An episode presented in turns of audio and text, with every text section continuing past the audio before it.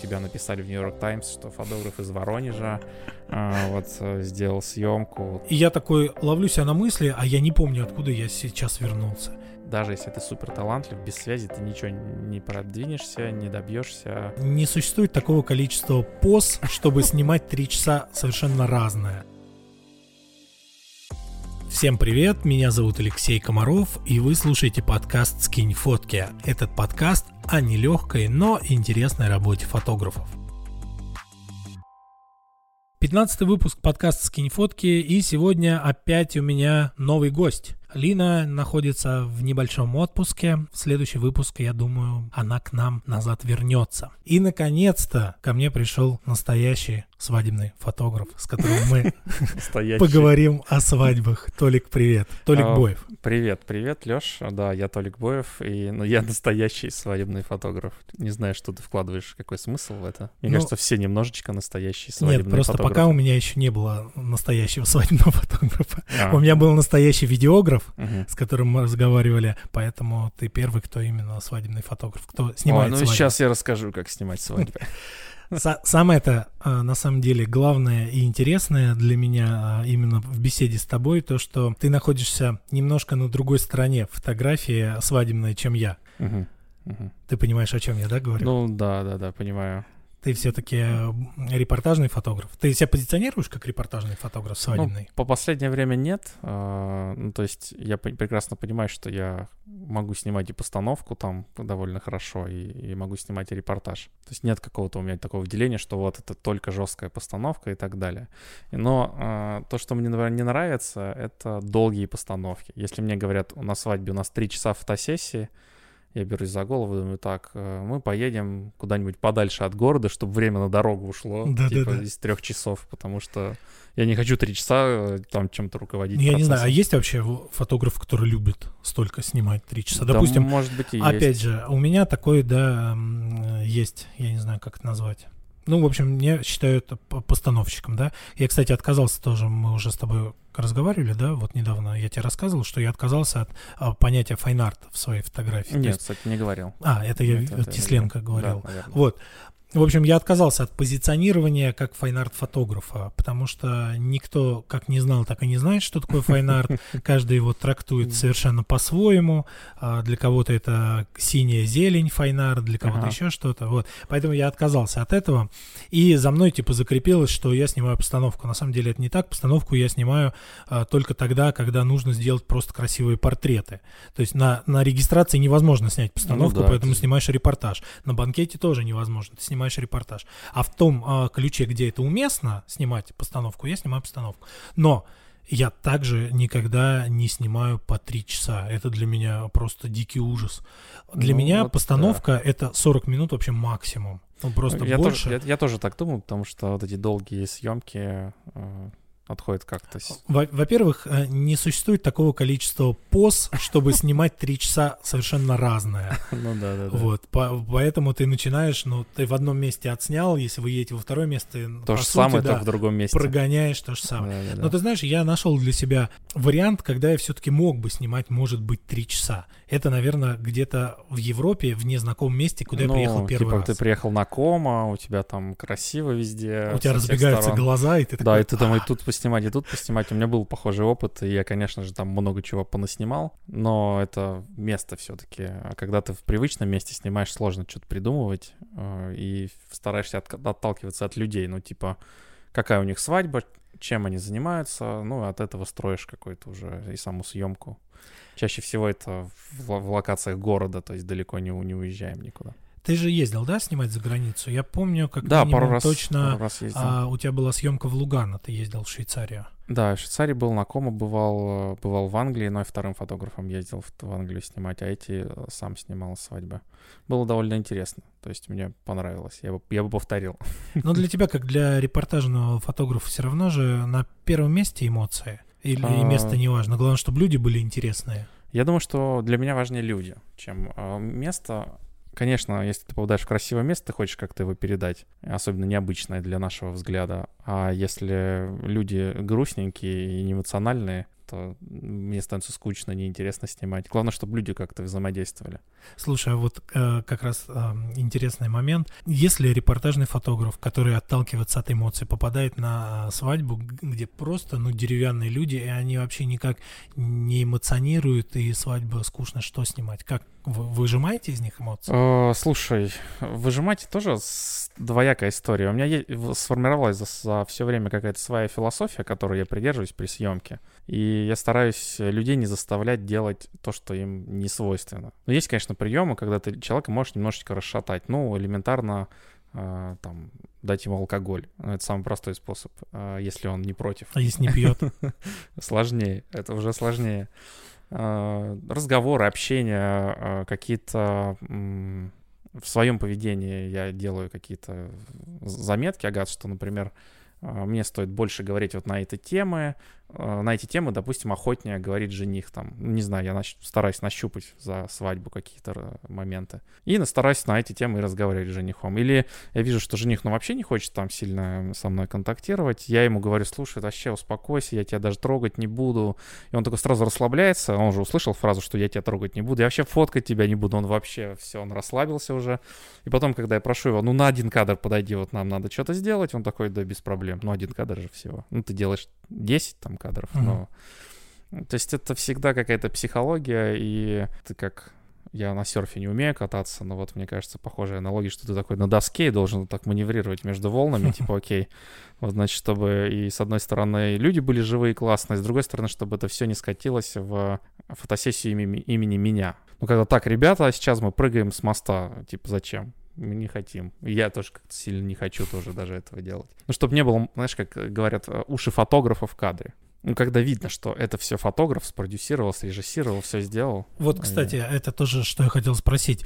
А многие репортажные фотографы, они себя позиционируют, типа, мы репортажники, мы не снимаем постановку, но ты смотришь их Опять же, вот когда репортаж идет на а, банкете или репортаж идет на выездной регистрации, где фотограф вообще не вмешивается. Но когда они говорят о репортаже там на утро невесты или утро жениха, и видно, что это вот, как сказал, спродюсировано фотографом. Ну, типа да, вы да. сейчас возьмите, там попрыгайте на кровати, там подружки упадите, посмеете. По сути, это та же постановка, только а, типа направленная не на красоту, а на эмоции. Да, все так, а, но иногда вот э, что я делаю если я вижу, что, допустим, невеста сама, естественно, я ее не просил, она там сама что-то делает. И она подошла к платью, взяла там его, достала из пакета, там, ну, вот этой упаковки. Я понимаю, что, в принципе, это естественный момент, но она сделала его в каком-то углу, в темном, там, в темной комнате. Ну, типа, я говорю, а можешь сделать то же самое, но вот здесь, вот где свет, там я открою окно, там, или еще какой-то свет поставлю. По факту я ее прошу сделать то же самое, только чтобы это можно было еще снять дополнительно, а не в, не в темном углу это происходило. Ну, знаешь, когда идет разговор все-таки о постановке, не могу сказать, что я занимаюсь постановкой. Я снимаю просто красивые портреты. Там, на утро невесты, чтобы каждая фотография жила своей жизнью и могла существовать в рамках там, вот, повесить ее куда-то красиво. А вот для меня, допустим, постановка — это то, что снимают э, большинство фотографов и видеографов а, любых городов, мне кажется. Вот взять пример был в ЛМ когда-то. Угу. У них была отъезженная схема, по которой они действовали. Если их ролики посмотреть, фактически одно и то же. Знаешь, вот это, когда невеста подходит к окну, берет ну, этот флакончик понял. с духами, вот так на себя брызгает, а, жених поправляет бабочку перед зеркалом, именно когда это все на камеру. Вот, вот это для меня постановка. Я, допустим, не снимаю, а когда одевается жених. Я тоже не люблю это снимать. Я снимаю просто красивые портреты жениха. Когда он одетый, красивый, все, ему достаточно их портрет. И также невеста, когда она стоит, там, типа, долго гладит платье свое зачем-то. Я, ну, у меня, я не понимаю этого. Вот, поэтому, может, я, я неправильно постановщик. Нет, нет, я согласен или... с тобой, и э, со временем ты меняешься как фотограф, и я тоже меняюсь, и я сейчас не готов даже сказать, что я прям жесткий репортажник, просто потому что я тоже снимаю каких-то много классических портретов на свадьбу, э, ну, и в течение свадьбы. И я понимаю, что свадьба — это там на 80% репортажное событие, потому что от тебя ничего не зависит. Ну, то есть есть сценарий, он будет исполнен, что бы ты ни сделал. То есть все равно они оденут кольца, все равно кто-то напьется, все равно будут танцевать. Ну, мне кажется, это с момента, вот когда вы приехали уже в ресторан. До ресторана э, все такие поворачиваются на фотографа и, и ждут, когда, типа, ну, давай, что дальше-то делаем? Не, но это момент, вот, который, это той самой постановочной фотосессии, да, от тебя что-то ждут, но это час-два там времени. Ну да, чуть-чуть напряжешь. Я понимаю, что мне нужно сделать классические хорошие фотографии. Я не буду пытаться снимать их там через какие-нибудь яйца собаки, условно, э, чтобы они там бежали, э, и там какой-то бомж, значит, смотрел на них, и вот этот кадр, и потом я не знаю, что с этим кадром делать, э, на выставке только отсылать. Клиенту такой кадр не нужен абсолютно. Они вряд ли распечатают его, скажут, вот это клевая фотка. Они напечатают обычную фотку с хорошим светом, объемным, там портреты свои или там, невеста свои, жених, не знаю, будет ли печатать фотки.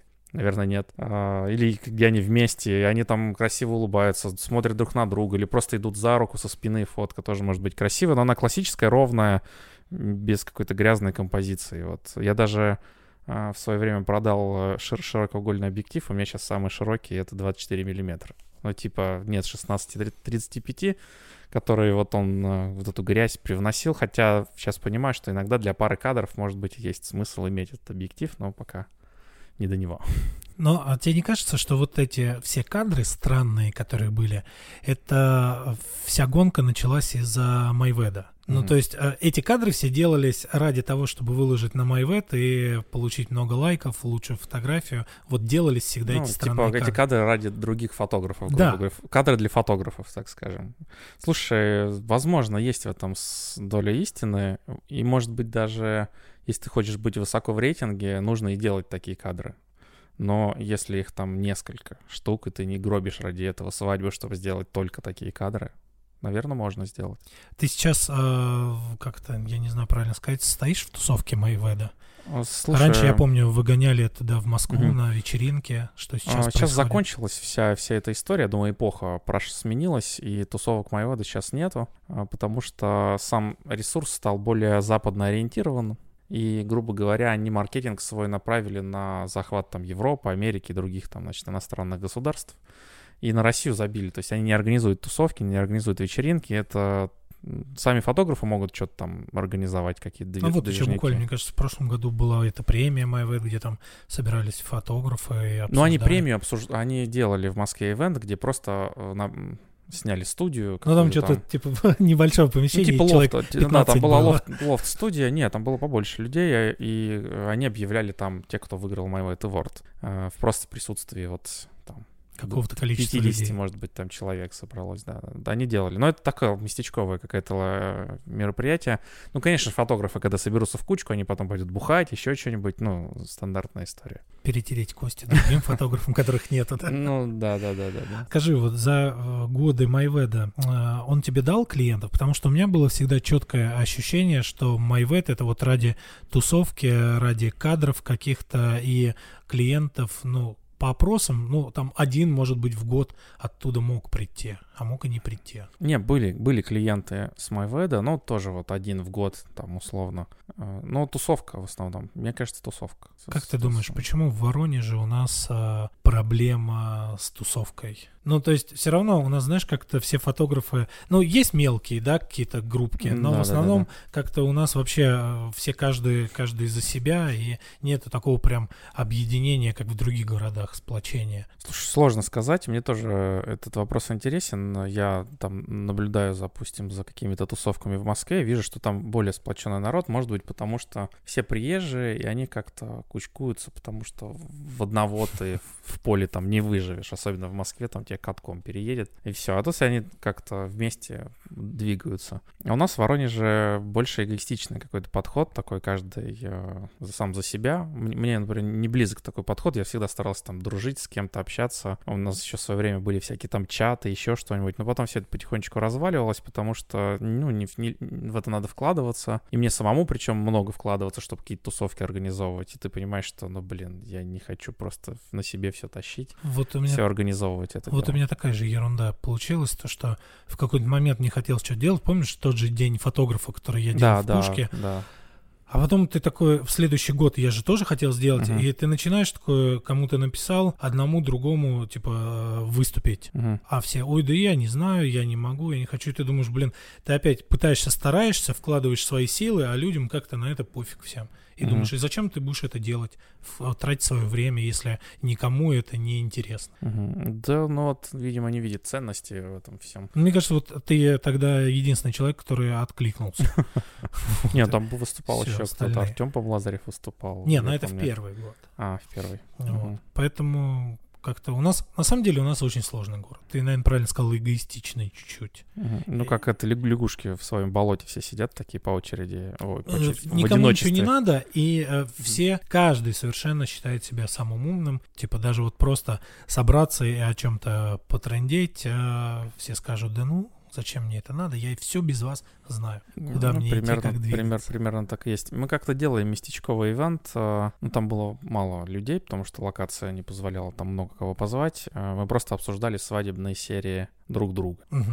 Ну, там, не знаю, человек 7, может, 10 было фотографов. А, Остридина в Лехе, по-моему, в студии uh-huh. Спресс, это было пару лет назад, наверное. И мы принесли свои свадьбы, которые мы снимаем, и мы э, с точки зрения критики вот собрались. Типа, мы, все, кто туда принес свои свадьбы, они были готовы услышать от коллег, что все дерьмо, ты наснимал какого-то говна, друг зачем этот пахает, кадр. Да? А, но на самом деле это полезно, потому да, что нет, если ты готов к критике, и ты свои косяки всегда не видишь, а другие другие люди тебе на них укажут, вот здесь ты там и свет мог по-другому поставить, а тут у тебя вот это, а вот этот кадр зачем удали его просто из серии. Ну, то есть э, свои фотки всегда не такие, ой, они все классные, они все шедевры. Нет, они не, не очень шедевры, и много мусора может быть, и фотки могли бы быть лучше, удали ты там 30% фоток лишних просто сократи серию. Кстати, как ты относишься к вот большому количеству отдачи фотографий? Сколько ты отдаешь со свадьбы? А, в среднем а, где-то 500-600. Но были свадьбы, вот у меня была в сентябре одна большая свадьба, там 120 гостей, там было два фотографа, я еще брал там с собой одного паренька. И ну, там не получается 500-600 вообще никак. Там одни поздравления гостей, еще что-нибудь, сама церемония, там все сидят, все эмоциональные. И там было 1100 кадров с, в итоге с этой свадьбы. Я забарился их обрабатывать, очень тяжело. А, ну, я сокращал уже как мог, понимаю, что вот здесь дублики я подрежу, еще что-то подрежаю. Я потом финально все равно прогоняю, отсматриваю серию на предмет вот лишних кадров. Uh-huh.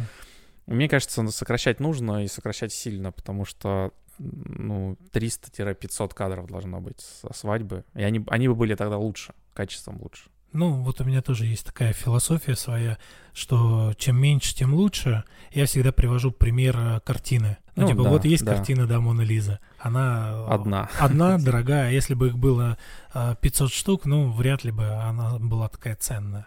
Ну, ну есть, э, так, так и есть на самом деле. Много фоток портит общее впечатление. Или потом. еще классный пример. Вот есть у нас детские фотографии. Вот особенно у нашего там поколения, когда еще угу.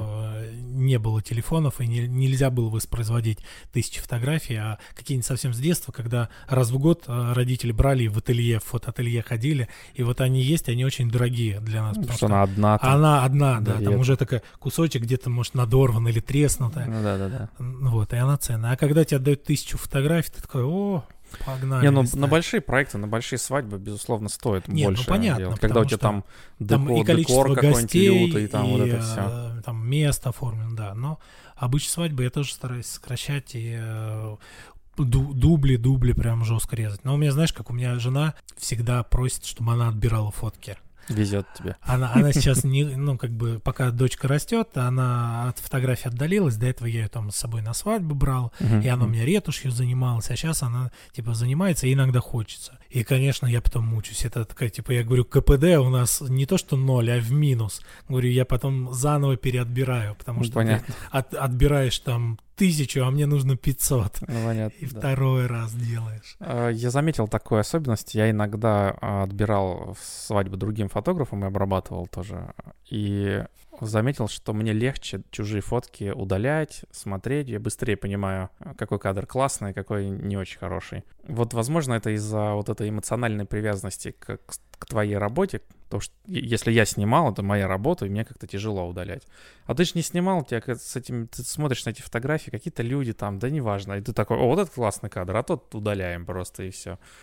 И, э, может быть, есть смысл выбирать, э, значит, съемки друг друга. Быстрее вообще будет э, работа идти. Но надо тогда немножечко свой перфекционизм так, значит, угасить и если не тот кадр попал там в финальную серию, по твоему мнению, нужно было выбрать совсем другой, ты типа, ну, расслабишься. И... Ну вот, кстати, у меня с женой по этому поводу тоже есть большое отличие. То есть то, что выбирает она, это что выбрал бы я, это разные кадры. Ну, у вас еще разный взгляд, мужской, женский всегда так. Вот, кстати, она мне этим постоянно тыкает. Типа mm. говорит, я вижу, как девочка, типа, видит себя лучше, да, чем вот здесь ты. она вот, вот эту складку увидит, а здесь Да, да, да. Видит. Я говорю, так я наоборот, я вижу с мужской стороны, как девушка выглядит.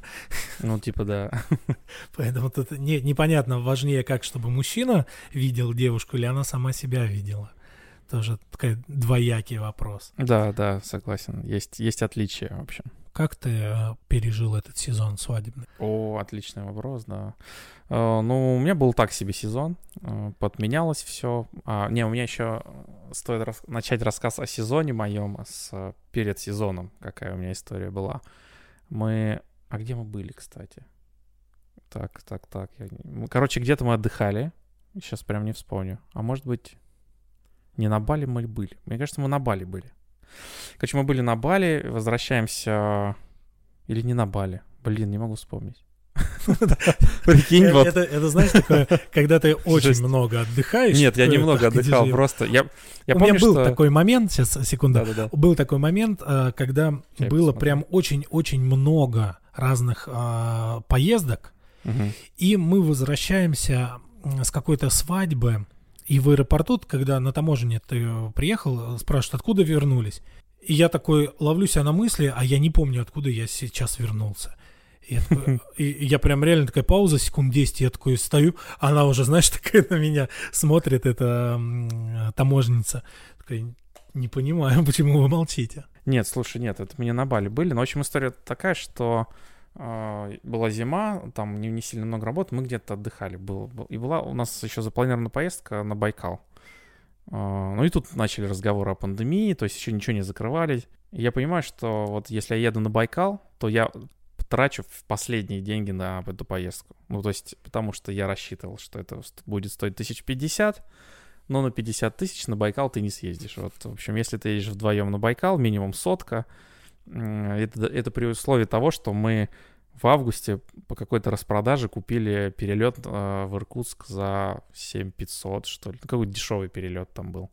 Ну и собралась компания людей, фотографов, в основном с Москвы ребята, и, и вот мы, которые поехали группой такой более организованной. Я понимаю, что мы сейчас едем на Байкал, я трачу последние деньги, даже немножко в кредит, значит, э, за- залажу. И мне все говорят, да что ты, Толян, сейчас весна, то все, там какие-то начнутся встречи, заказы. Ну, как обычно бывает весной, ты встречаешься с будущими молодоженами, там появляются предоплатки, у тебя какие-то деньги, ну и какие-то съемочки начинаются. Я такой, ну да, слушай, ну ладно, короче, мы едем, я трачу все. Ну, я стараюсь экономить, но так выходит, что мы все тратим. И мы возвращаемся, и через какое-то короткое время закрывают все, там, не знаю, границы, все на улицу нельзя выходить, вот этот полный локдаун. И ты понимаешь, что не будет у тебя ни встреч, ни каких-то вот этих свадеб там а, в апреле. э. У меня были уже там брони определенные, они тоже поотменялись на апрель, э, потому что, ну, люди такие, окей, рестораны закрылись, ну, мы типа... Или у тебя была, была свадьба полный день, она стала двухчасовой. Люди пошли в ЗАГС, расписались и вот часочек пофоткались. Вот. И у меня, у меня был тяжелый год, э, я даже прям э, ра- радуюсь, что он заканчивается. И он был прям таким... Дыши, я не- не- даже не мог вспомнить начало года, вот настолько. Ну, он был год за три. Так вот. В мемах такое, что же будет дальше? Ну да, да, да, что же будет дальше? Пандемия продолжается, тем не менее. Но я думаю, люди уже не настолько напряжены, как было тогда. Ты, у тебя есть э, хорошее такое свойство копить? Ты умеешь А, откладывать? Да, да, я умею откладывать, э, как-то стараюсь вести учет финансов. У меня там есть за, за 3 или за 4 года записи всех моих финансов. Доходы или приложение. расходы? Доходы, расходы, все есть. Я, я каждый отпуск, если куда-то едем, какое-то путешествие, у меня все записано, сколько на куда потрачено, сколько я выделяю на эту поездку. Смотрю, идем ли мы по графику, или типа немножко тратим больше. Если мы тратим больше, я могу подэкономить, чтобы уложиться в... Ну, то есть я стараюсь за финансами следить, и это, мне кажется, правильная черта. Как ее привить себе? Как ты к этому пришел? Ну, не знаю. Это же проблема такая многих людей. А, Мне кажется, на меня общество как-то повлияло окружение мое среди моих друзей, такие вот разговоры есть. И сейчас, когда к тебе 30 там плюс лет, все чаще тебя спрашивают, а вот там пенсия, то все, ты же, ты же понимаешь, что пенсии не будет, а ее реально не будет. Но в нашей стране, я вот смотрю на своих родителей, они отработали там всю жизнь, у них настолько маленькая пенсия, что аж как-то страшновато, на эти деньги невозможно прожить. И о своей пенсии ты должен позаботиться сам и уже сейчас начать там инвестировать куда-то э, или... Кстати, это вот прям последних э, лет тренд начался, даже последнего года прям активно начали все банки развивать инвестиции. Ты разбирался в этом? А, пока не, не разбирался сильно, но вот э, среди друзей у меня есть те, кто подразобрались э, и там делятся какой-то инфой. Я понимаю, что нужно, в общем, выстраивать свою стратегию именно финансирования. Там, ну, не только в акции, там разные есть инструменты. Сегодня я забрал книгу Э, Роман Рашоков, по-моему, автор «Деньги есть всегда». Он про учит, ну, точнее, в книге рассказывает про принципы вот накопления и инвестирования. Такая простая книга, она небольшая. Мне все советовали, когда спрашиваешь, что почитать по финансам, всегда эту книгу советуют. И вот я вчера ее заказал, и сегодня у меня она уже приехала, я это забрал вот по пути сюда. Ты много любишь э, читать вот именно такие образовательные про финансы, там как... Я ста... вообще ненавижу читать. Для меня читать книги это просто я прям мне тяжело читать книги. То есть у меня их очень мало, и вот я люблю смотреть видосики. Если в видео есть какой-то, который рассказывает там то, что в книге написано, мне это будет интереснее посмотреть. Но заставляю просто себя почитать, потому что это важная тема. Не, и... вот эти там а, разные типа бизнес-тренеры. Не, ну какие-то есть книги, что-то я читал, но мало. Ну вот э, классная книга, я ее до середины где-то еще дочитал. «Семь навыков высокоэффективных людей», ну, известно. Да, это я читал. И, а, этот не читал «Богатый папа, бедный папа» Роберт а, Киосаки. Папу, папу, Классика. Не, папу, папу не читал, а вот про «Семь навыков» книга реально крутая. То есть она прям... Ее, да, ее нужно э, читать, то есть она такая, что ее закончилась, ты ее закончил читать, заново начинаешь читать ее. Она, она есть такая, в типа, аудиоверсии, и угу. я ее слушаю. Частенько. Ну или, ну или слушать, да, можно там, там, потому что она очень объемная, там много про что рассказано, и там прочитать, запомнить, там не получится, нужно по кругу повторять несколько раз. В общем, возвращаясь к теме про финансы, тебе нужно заставить себя в этом разбираться, потому что от этого зависит твоя жизнь, вот если так. Ну вот у меня друг один, он тоже недавно подсел на инвестирование, uh-huh. и он прям в этом э, разобрался, но мне кажется, этим прям надо заниматься. Ну, потому что э, тяжело ты заниматься там и фоткать, и обрабатывать фотки, и еще разбираться с этими финансами. Mm. Прям как-то очень сложно. Ну, э, как тоже мне мои друзья, которые инвестируют, рассказывают, они с акциями в основном занимаются что есть просто разные активы. Есть высокорисковые активы, есть э, более консервативные виды ну, инвестирования. И тебе нужно свой портфель собирать, uh-huh. э, свой портфель акций, там, грубо да, говоря, да. основываясь на том, что у тебя основная часть должна быть консервативная и немножко высокорисковых. Вот когда ты э, на высокорисковых активах сидишь, тебе нужно постоянно отслеживать, там постоянно купить, продать, купить, продать, вот это все. А есть акции, которые покупаются и просто никогда не продаются.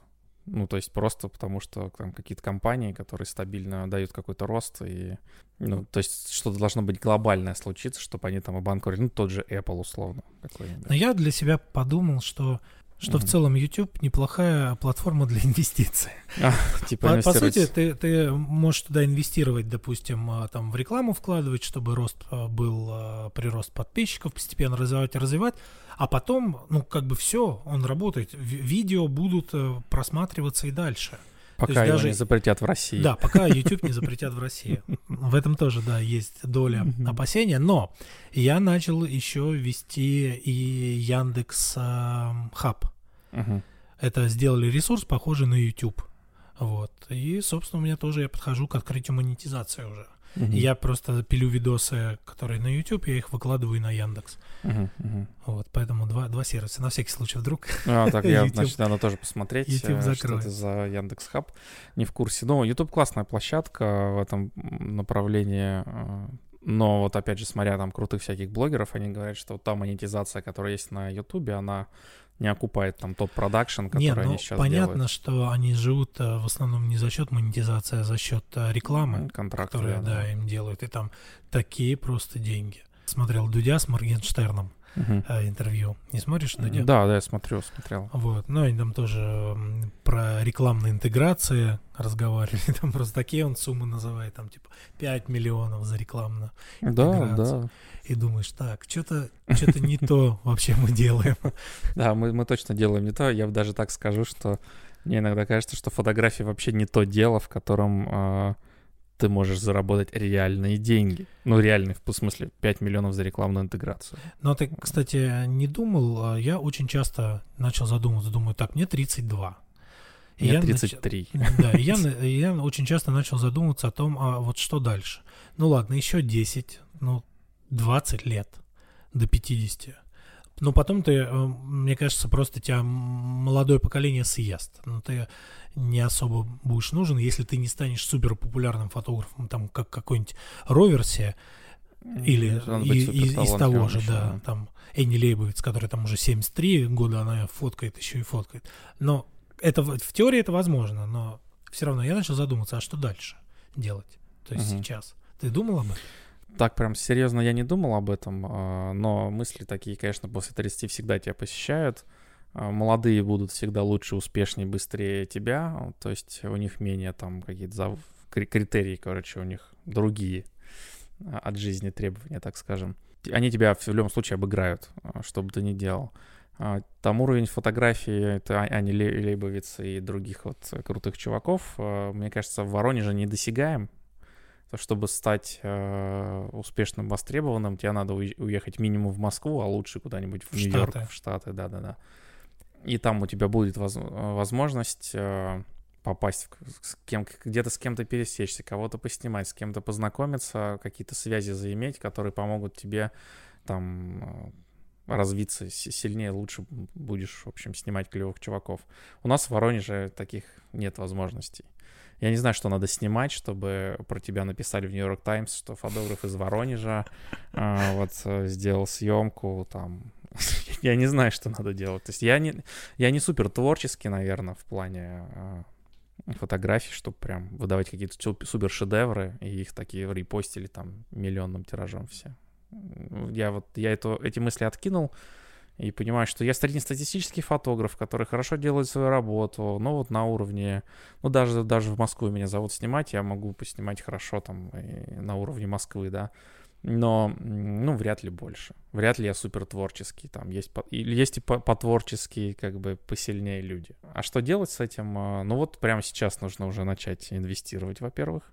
Один из принципов, например, это начать откладывать деньги в, именно не, не в рублях, а в валютах или в акциях. Там небольшую сумму, 5000, допустим, в месяц. 5 тысяч рублей. Э, за, за год это 60 тысяч рублей, это а за там, даже, лет... Это даже не тысяча долларов. Да, сейчас это даже не тысяча долларов, да-да-да. А все, Байден стал президентом, нет? А, да, по-моему, ну, а вроде Трамп там что-то оспаривается, но... Ну, там сейчас опять доллар э, рванет вверх, я прям А я думаю, что нет. Ну, ладно, там не суть, суть, не суть в этом, суть в том, что вот из интервью Моргенштерна, кстати, мне, мне, я проник с этим чуваком. Я, я тоже. Ты знаешь, я думал, что это, блядь, за дебил. Да, я думал, что за дебил, а потом я послушал его песни, я такой, м неплохо. Там. Ну, понятно, что Кадиллак, например, на свадьбах иногда ставят, uh-huh. э, слышь, а так другие песни его послушал.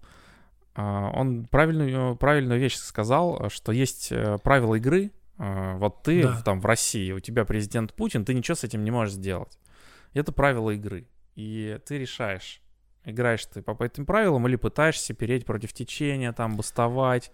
А, ну, у тебя жизнь одна, она короткая, и да. есть люди, да, там, типа Навального, которые делают смыслом своей жизни вот, эту, вот эту борьбу, но он сумел эту борьбу монетизировать тоже в том числе.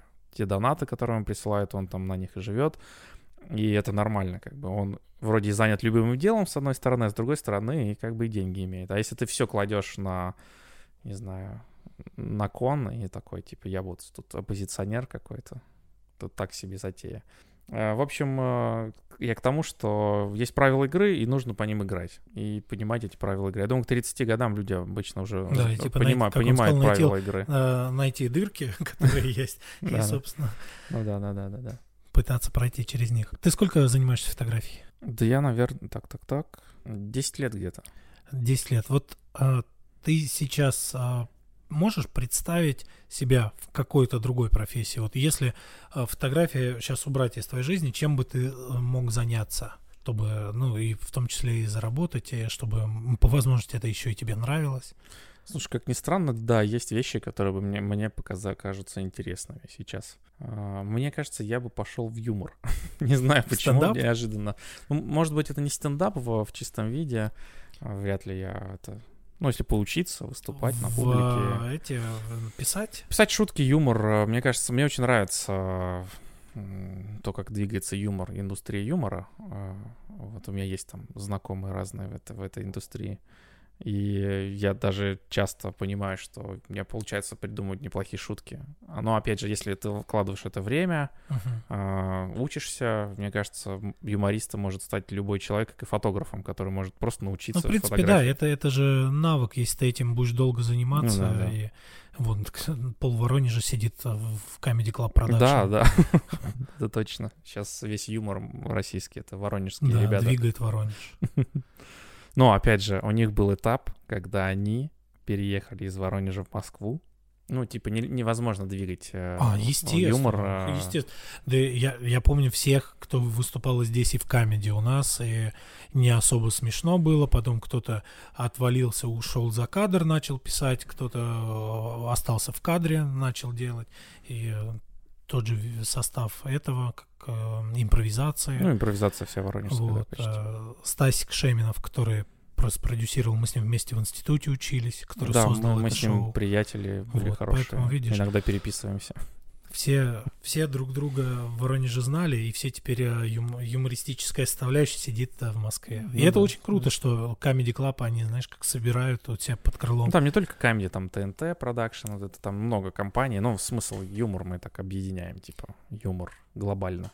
Не, ну я даже про, в целом говорю про все, что делает ТНТ, да, uh-huh. и Comedy Club Production, а, сколько молодых и неизвестных стали э, популярными и известными. Ты не слушаешь Лебедева? А, нет, был подписан, но что-то вот меня он, начал он, душить, а, напрягает. Классная постоянная вещь говорит о том, что, а, ну, про Россию, то, что надо делать, и она не делает, это собирать умы со всего мира, давать нам, им типа, да, да, слышал, бесплатное жилье, гражданство, и пусть они здесь сидят у нас, работают.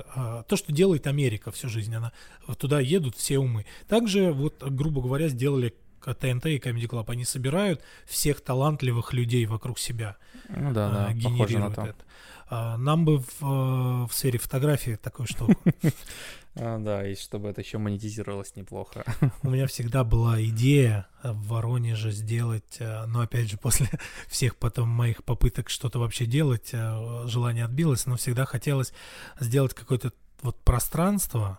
А, я это представлял как фотодом. Uh-huh. где у тебя в одном а, здании собраны фотостудии, собраны лектории какие-то, коворкинги, там фотосалон, где ты можешь напечатать, где ты можешь да, посидеть, фотолаборатория, попроявлять, там кто пленкой занимается. А, то есть все организовано в одном месте. В Москве есть такая а, лаборатория и фотопространство «Среда». Не бывало. А, знаешь э, чувака Павел Косенко, кто mm. написал книгу «Живая цифра»? Да, слышал, слышал. Вот. Старая, старая книга. Да, очень крутой чувак. Вот это его пространство, фото, фотосреда. У них, значит, объединена там лаборатория по а, проявки, печати аналоговой фотографии, uh-huh. потом магазин, где про- продают все для пленочной фотографии, и э, пространство, где проводят, собственно, они разные лекции и мастер-класс.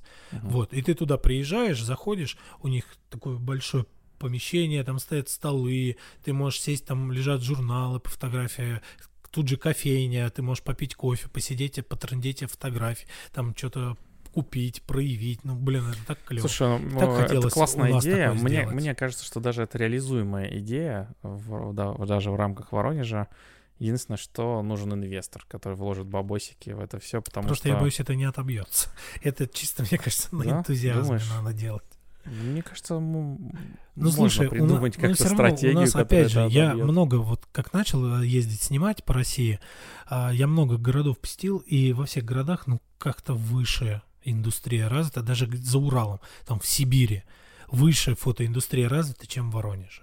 Может быть, это из-за вот этого комьюнити, о котором мы с тобой поговорили. Mm-hmm. Ну, просто тупо даже я приезжаю, а, где же была свадьба у меня? В Красноярске была свадьба, и э, мне э, нашел модель и хотел поснимать на черно-белую э, пленку под жестким солнцем. Uh-huh. Вот.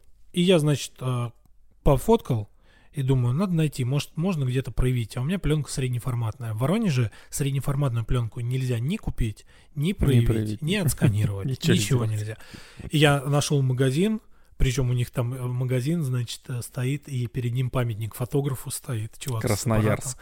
Так, а? Я... а, из Красноярска. Красноярск. Да, я понял. Вот. И э, за, зашел я в магазин, у них и пленка среднеформатная, и продается, и сканируется, и проявляется. И я такой, как это круто. Это в Красноярске. А мы живем 500 километров от Москвы. И у нас вообще ничего нету.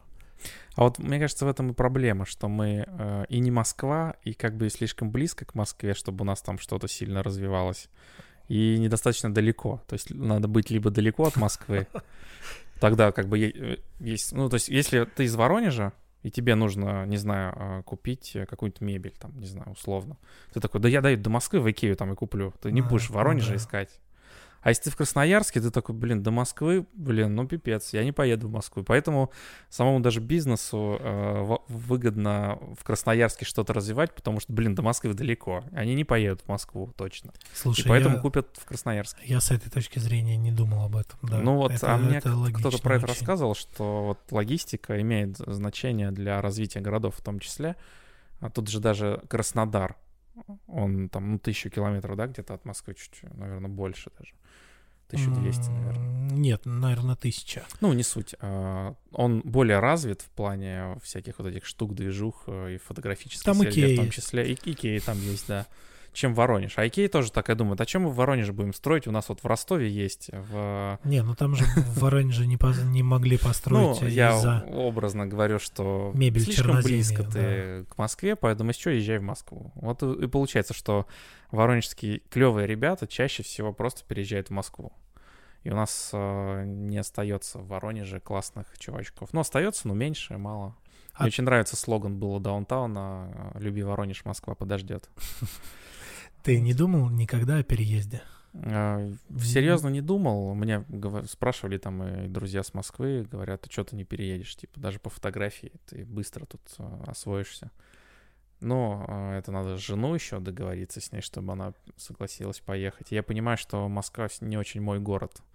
То есть мне прям нравится Воронеж, он своей компактностью, у нас нет пробок практи- практически. Ну, они есть, но это, но это не пробки ну, по сравнению по с Москвой. С Москвой там, да.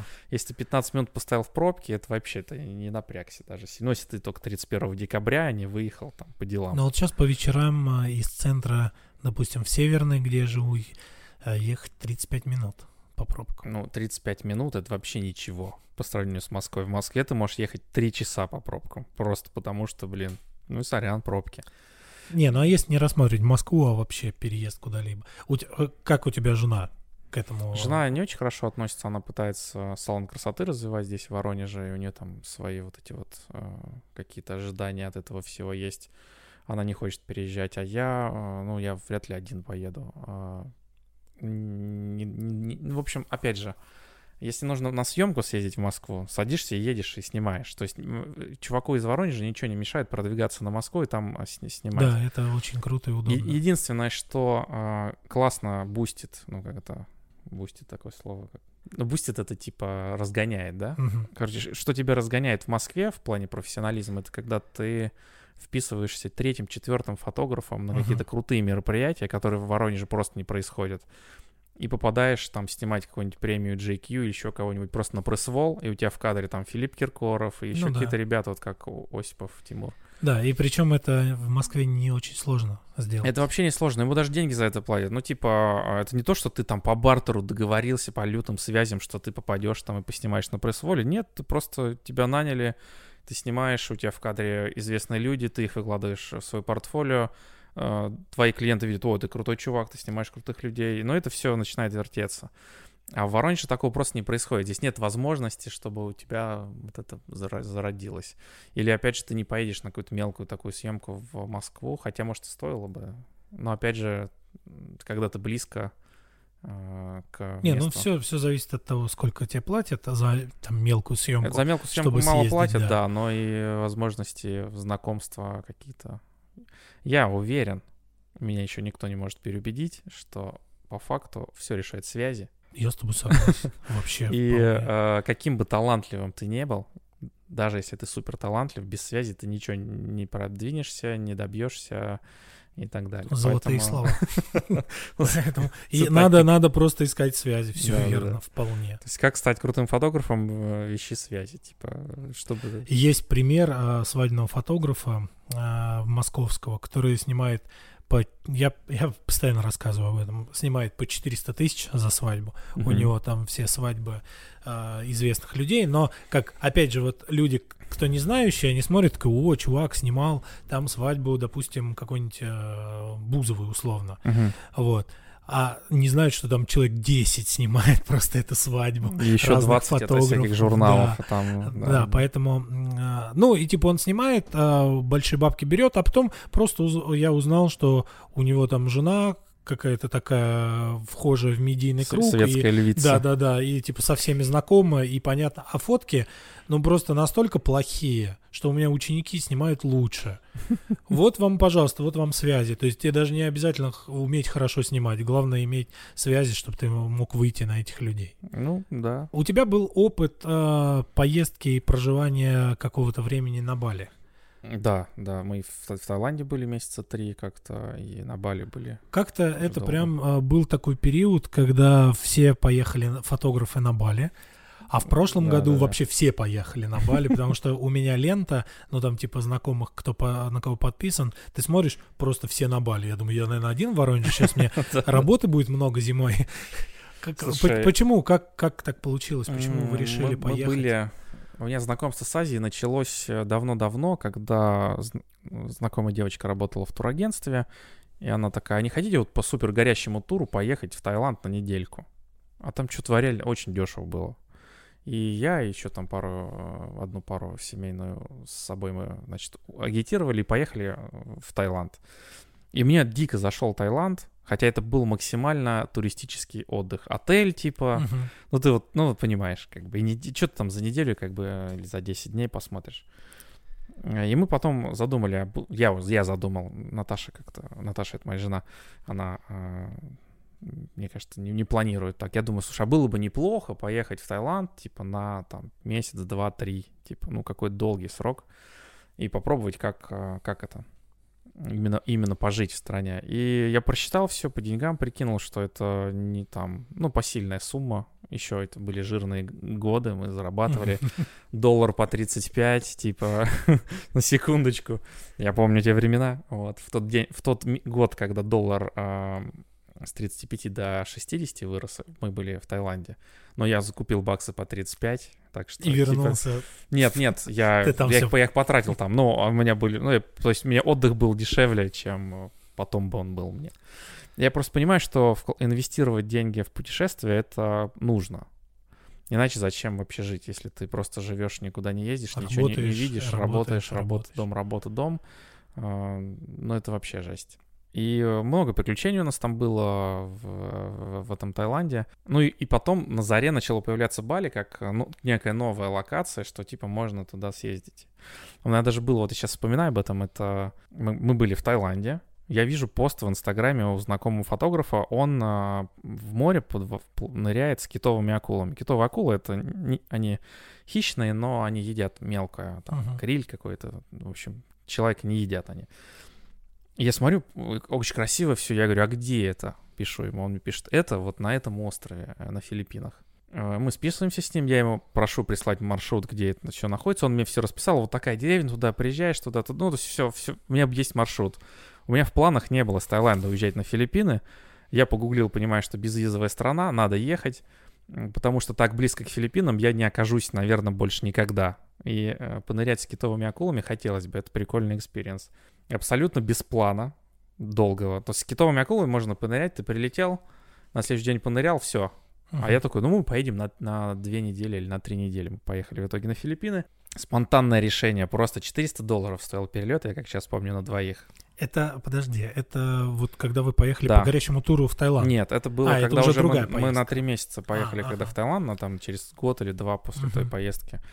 А, то есть мы жили в Таиланде, я вижу пост, гуглю, то есть через неделю уже у меня куплены вылет через неделю, билеты на э, на Филиппины, и там еще на соседние, ну, на, там много островов. В общем, мы прилетели куда надо, на следующий мы попали в какую-то деревню, там реально страна бедноватая, так скажем. Ну, вся Азия такая на контрасте очень.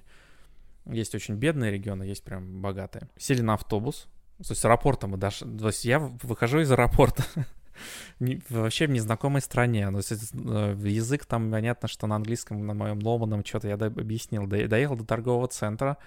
В торговом центре нашел обменник. В обменнике поменял деньги. Нашел э, автовокзал.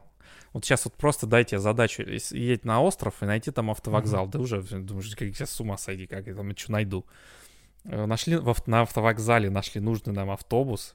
Э, сели, ехали часа 3-4 по серпантину, приехали. Выходим, просто деревня, ничего нету вокруг. Куры бегают, короче. Мы с двумя рюкзаками. Мы ехали с рюкзаками, то есть у нас ничего не было. И просто идем по улице, понимаем. А вечереет, смеркалось. Смеркалось. Ну и просто заходим, просто в первый попавшийся что-то, какой-то полубар, полу, полу какая-то хибара.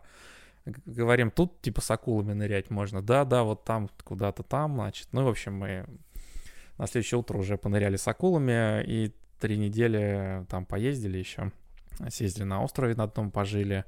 И в итоге э, зависли на неделю в портовом городе. Не было плана, я не знал, куда ехать, э, и мы просто неделю... Ну, максим... Город ужасный просто, там настолько грязный все. Мы там в этом какой-то какой номер в каком-то таком дешевом отеле, там гудящий кондиционер. Были вкусные авокадо и бананы, вот. Ну и мы там неделю просто сели в героев третьих играли на компе. Ну, мы выходили куда-то там, ну, мы изучили в окрестности, что мы могли изучить, но было сложно, вернулись назад в Тай. Ну и потом уже на Бали более осознанно мы ехали, а, было все распланировано, весь, все маршруты там. Но нужно всегда в путешествии знать, а, что ты будешь делать, а, или, или, или не задавать себе высоких планов, ну вот как мы второй раз, когда на Бали ездили, я знал, что я просто хочу пожить на одном месте, я приехал, я купил себе абонемент в спортзал тут же, я начал ходить на местный зальчик. У меня обычно как будто ты здесь живешь, только там. Uh-huh. То есть я еду с утра в зал, после зала еду за кокосом, я любил кокосы там а, покупать. Причем просто как местный житель. Да, местный житель. С кокосом приезжаешь домой, там ты завтракаешь, после завтрака там жара начинается, ты чилишь, можно там в интернете посидеть, э, что-нибудь по фоточке поделать. Вступить в местные чаты во все там есть в Телеграме. Общаться с русскими, там даже зарядку для макбука нашел, мне смотрел, сломалась зарядка пишу в чат, ребята, вот зарядка сломалась, э, и мне чувак говорит, пишет, я типа, у меня вот она есть, она вся в изоленте, но работает. А я себе купил новую, но вот это просто, хочешь, отдам тебе. Я говорю, давай, я приехал к нему, то есть намутил зарядку себе. Но там, там даже... много очень русских. Там русских много, да, комьюнити есть. Причем и... на ПМЖ, которые там. Да, да, да. Даже кого-то снимал я там, э, находил девчонок э, и даже за деньги снимал. Я нашел там девочку, по-моему, она из Казахстана, ну, русская которая брала у меня уроки фотографии. И мы с ней около недели занимались фотографией. Там я искал моделей, мы снимали, теория была. Ну, все как положено, просто вот один на один мы с ней... Она мне заплатила даже, не помню сейчас сколько денег, ну, что-то там долларов 100, там какая-то такая сумма была небольшая. Ну, там вроде, насколько я слышал, там не очень сложно открыть бизнес.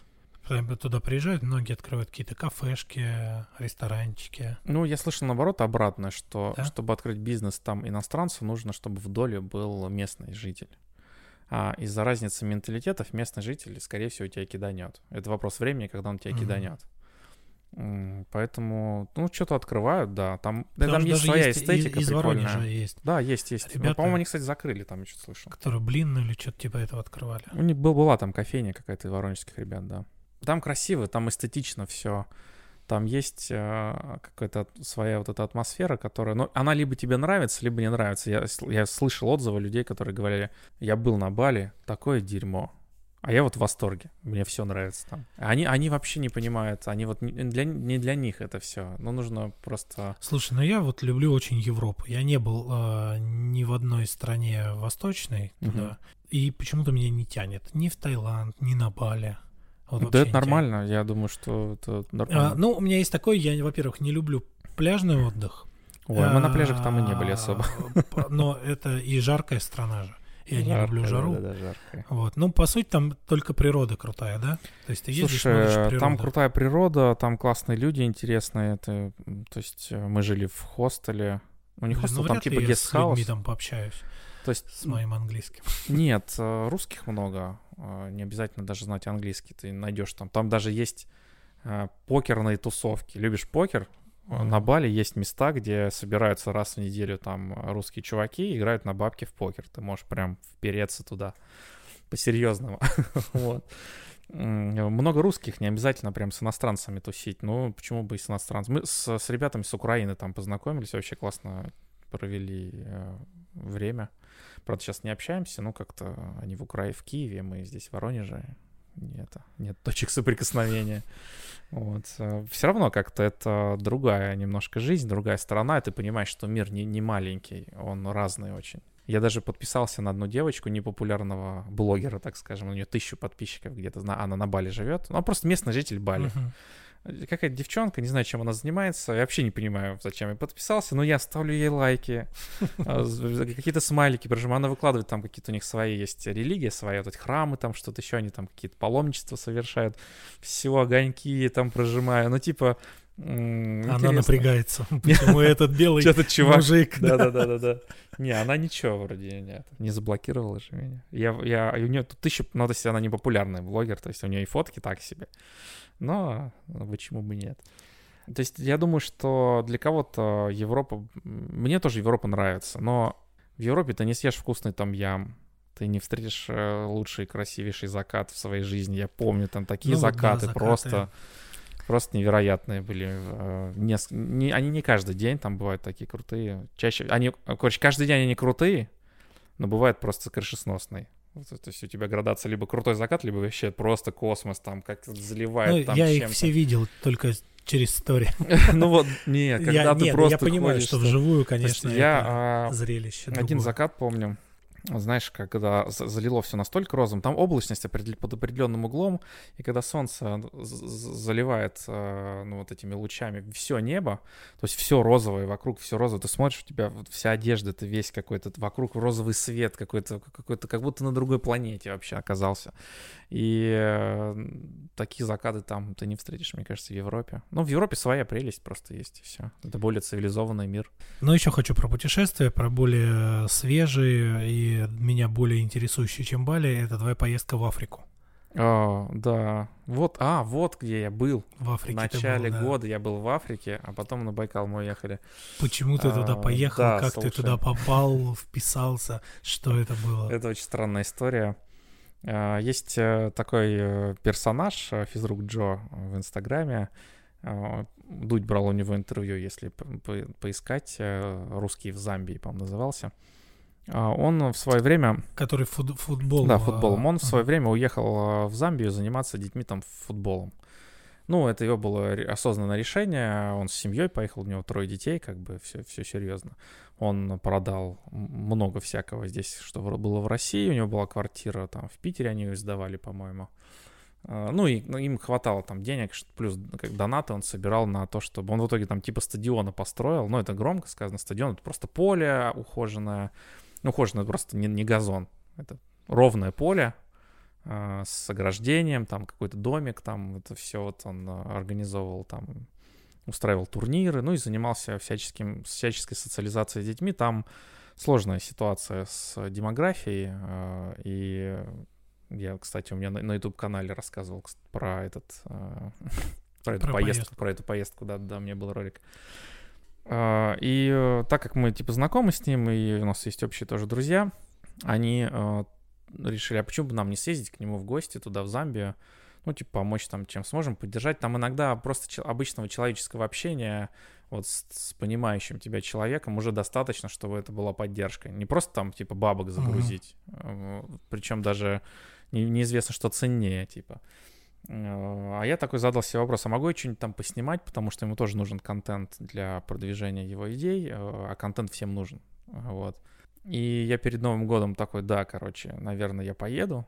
Я начал везде анонсировать, что я поеду. Мне стало интересно почитать, поснимать социальные вот какие-то такие вещи. э, делал фотодни всякие, собирал деньги на это, потому что поездка стоила где-то, по-моему, около 150 тысяч рублей.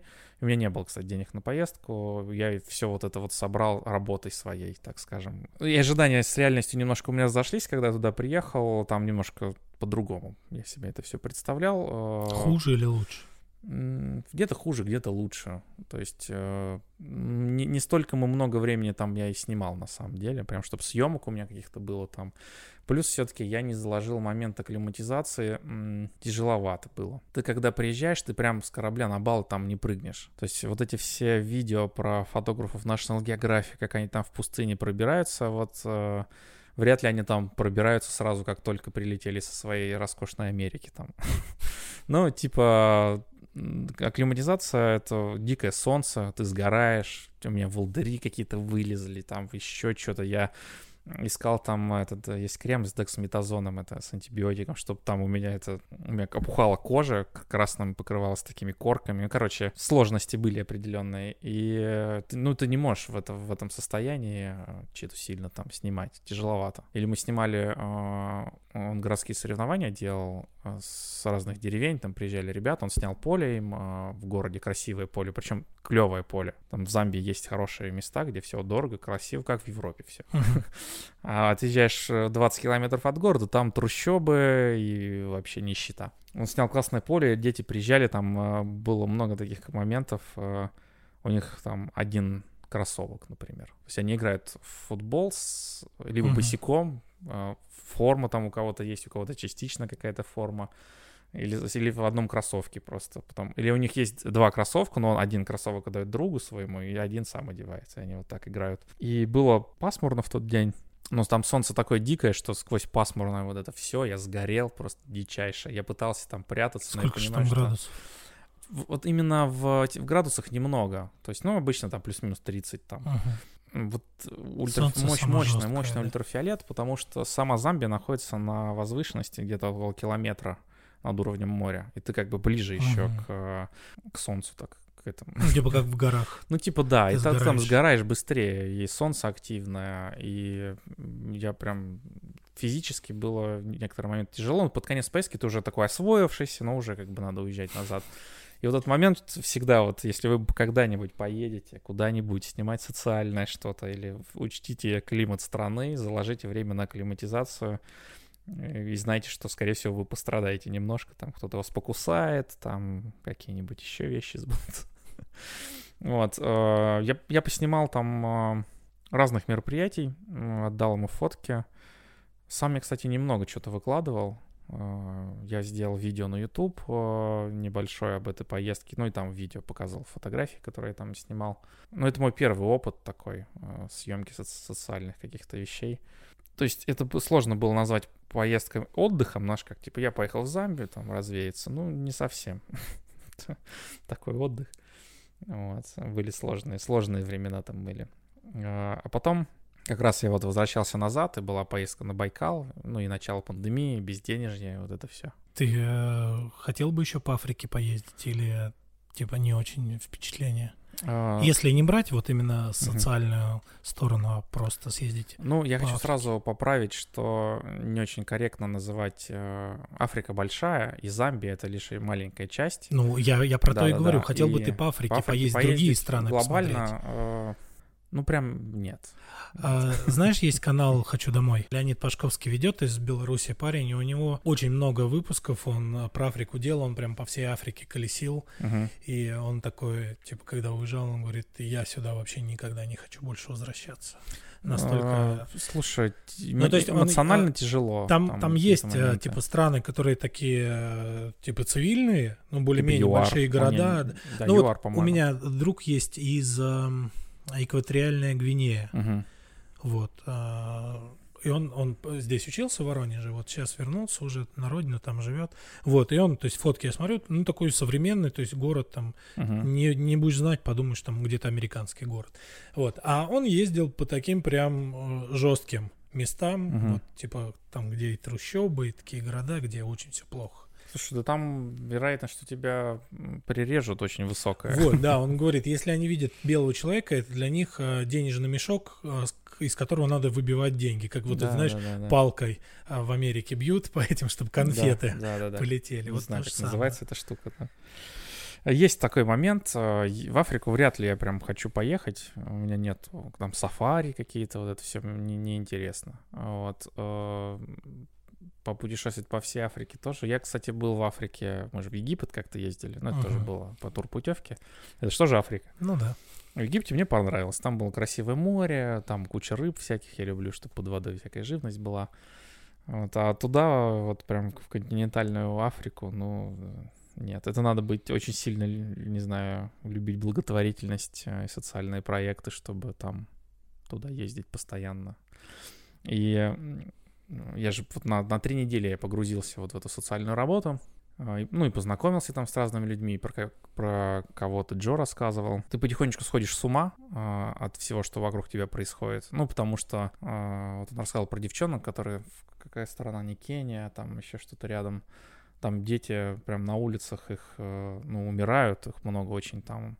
И, и, и нормально, что ты можешь просто идти там вечером видеть чувака, который там просит денег, там что-нибудь, э, есть денег, а утром он мертвый лежит. Ну, типа, это надо тоже как-то через себя пропускать все, и ты слишком близко начинаешь э, эмоционально это все переживать.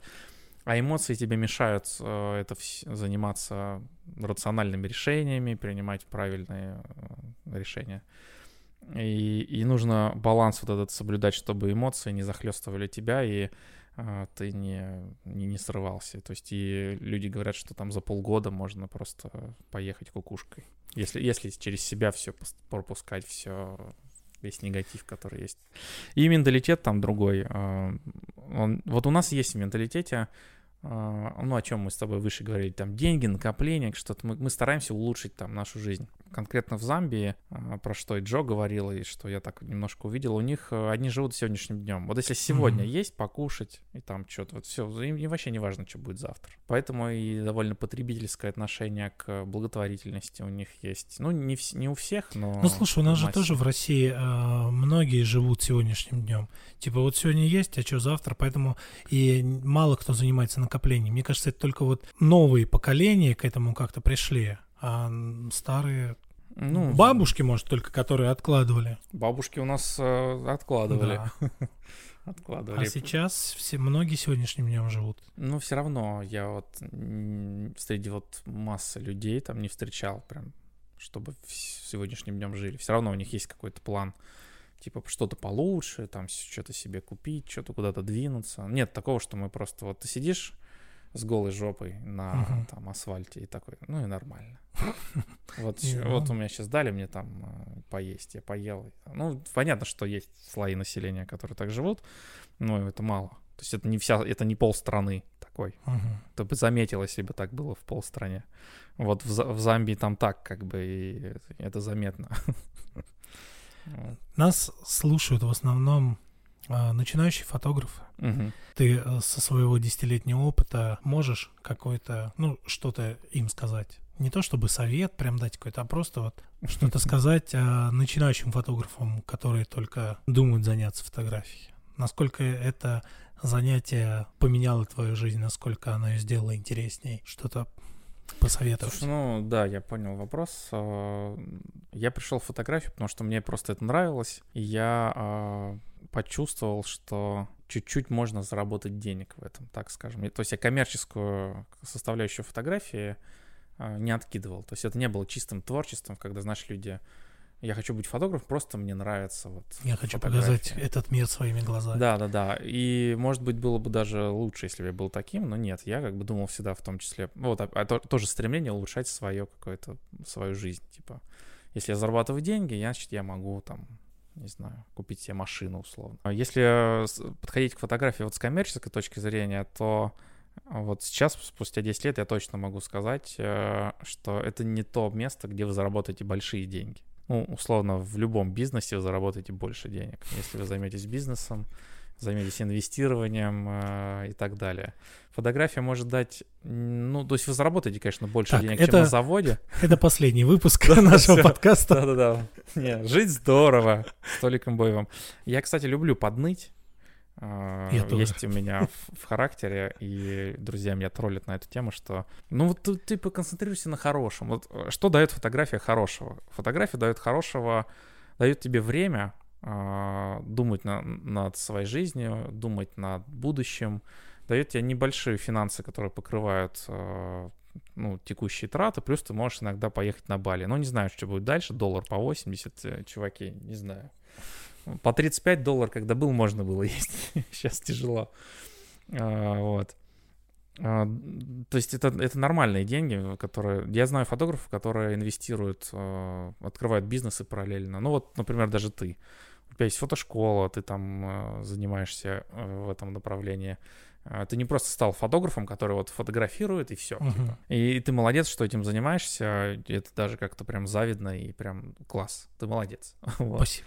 Да-да-да. А, и всегда нужно думать, как ты э, будешь диверсифицировать риски. Потому что фотография, она не, не будет там всегда приносить тебе какие-то финансы.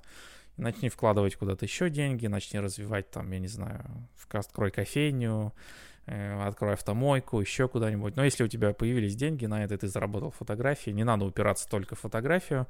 И между покупкой, не знаю, третьего макбука за 200 тысяч, подумай, может, эти 200 тысяч лучше инвестировать куда-то еще.